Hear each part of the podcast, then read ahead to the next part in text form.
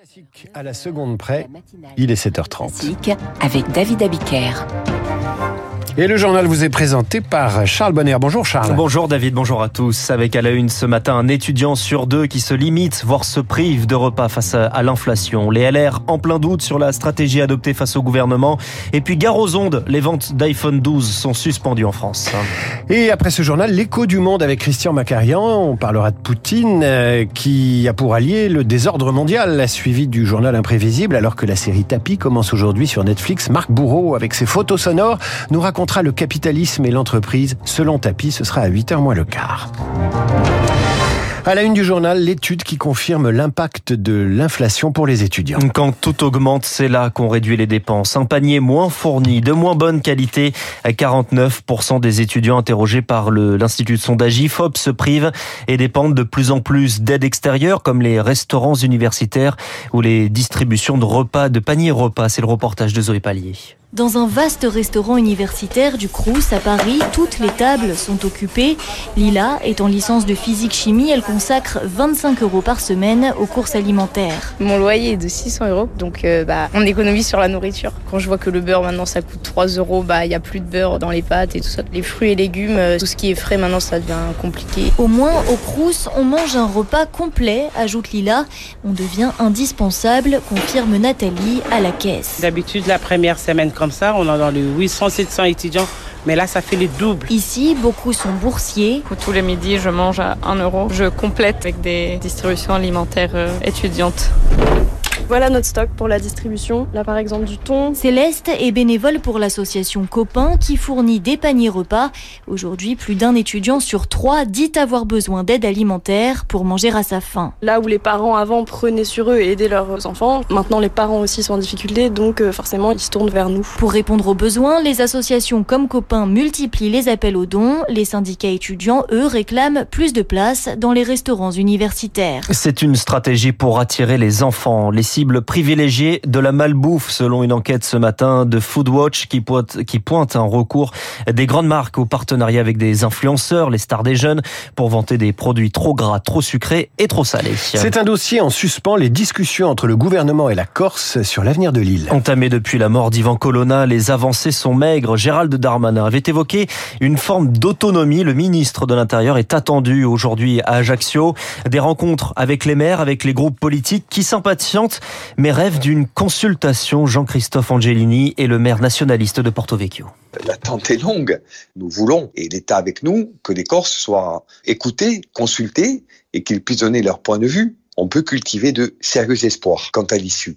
La révision constitutionnelle, la loi organique et bien sûr la consultation euh, référendaire, dans l'idée qu'il n'y ait ni gagnant ni perdant, hein, mais un pacte nouveau entre l'État et la Corse et un statut d'autonomie je rappelle quand même qu'on parle d'une revendication qui est soutenue par 70% euh, au moins des Corses, dont je rappelle enfin qu'il est conforme à celui que vivent des dizaines de millions d'Européens sans qu'il y ait de difficultés, de conflits ou de problèmes particuliers. Un propos recueilli par Victoire Fort. Eux aussi aimeraient bien un référendum, mais sur l'immigration. Demande des républicains dont les parlementaires sont réunis à Saint-Malo.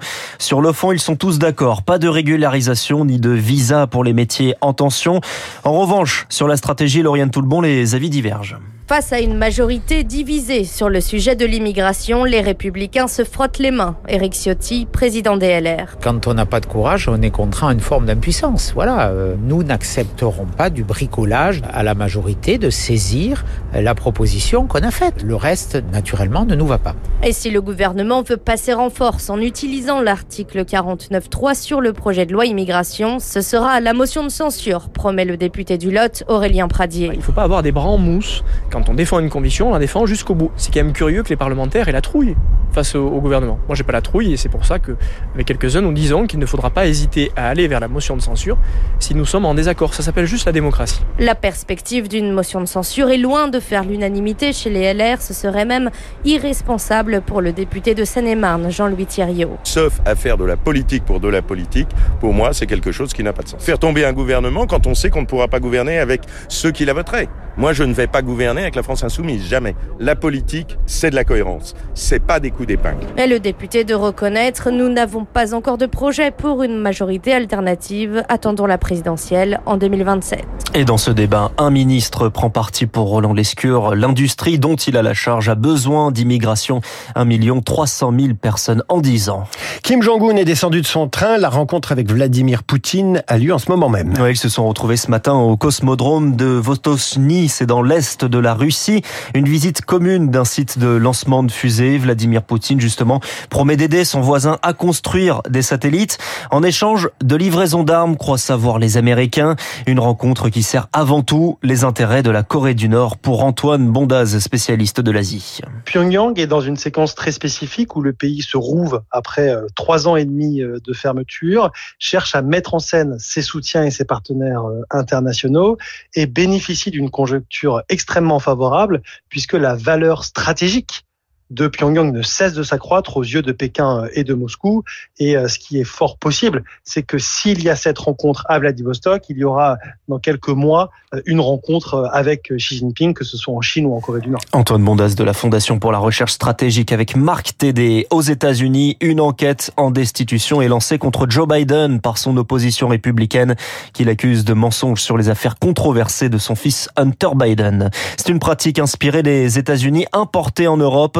Le discours sur l'état de l'Union. La présidente de la Commission européenne, Ursula von der Leyen, se plie à l'exercice ce matin, comme tous les ans, et devrait notamment revenir sur l'élargissement de l'Union européenne à l'Ukraine et la Moldavie. Des renforts français envoyés en Libye, un hôpital de campagne et une cinquantaine de secours après les inondations meurtrières. On y revient à 8 heures dans le journal de Virginie Fulpin. Radio Classique 7h36, vous ne pourrez plus acheter d'iPhone 12 ce matin. Les ventes sont suspendues de manière temporaire. L'appareil émet trop d'ondes. Weiss, c'est une décision du ministre du numérique, Jean-Noël Barrot, qui est prêt à aller plus loin. Oui, le ministre du numérique menace de rappeler les iPhone 12 déjà vendus en France si l'entreprise ne remédie pas à ce dysfonctionnement, c'est-à-dire un dépassement de la valeur limite réglementaire des ondes émises lorsque le téléphone est tenu à la main, car de trop fortes ondes pourraient avoir des conséquences sur notre santé. Alors, inutile de trop s'inquiéter, l'iPhone 12 ne dépasse que très légèrement les normes européennes assez sévères, et ce dysfonctionnement n'est pas compliqué à corriger. Il suffit juste à iPhone de procéder à une mise à jour du logiciel. Pour cela, l'entreprise dispose de 15 jours avant un rappel donc de ces téléphones qui pourraient même être étendus au marché européen. De son côté, le géant californien indique avoir fourni à la NFR, l'agence nationale des fréquences qu'il a épinglé, des résultats d'études indépendantes qui prouvent que ces appareils respectent les normes. Héloïse Weiss et Apple qui a présenté hier ses dernières nouveautés. On y revient avec David Baroud, ce sera dans son décryptage juste avant 8 heures. C'est la première de l'année 2023. L'équipe de France de football a perdu hier 2-1 en amical contre une équipe d'Allemagne en plein doute, dont le sélectionneur Hansi Flick a été remercié, remplacé de manière temporaire sur le banc hier par euh, Rudi Feller, ancien attaquant de l'OM dans les années 90 sous l'air tapis. Et justement, vous parlez de Bernard Tapie. Une certaine idée de l'entreprise, ce sera le thème du journal imprévisible de Marc Bourreau à 7h50 à l'occasion de la sortie de la série sur Netflix. Tapis, dans un instant. L'écho du monde avec Christian Macarian, Radio Classique 7h30.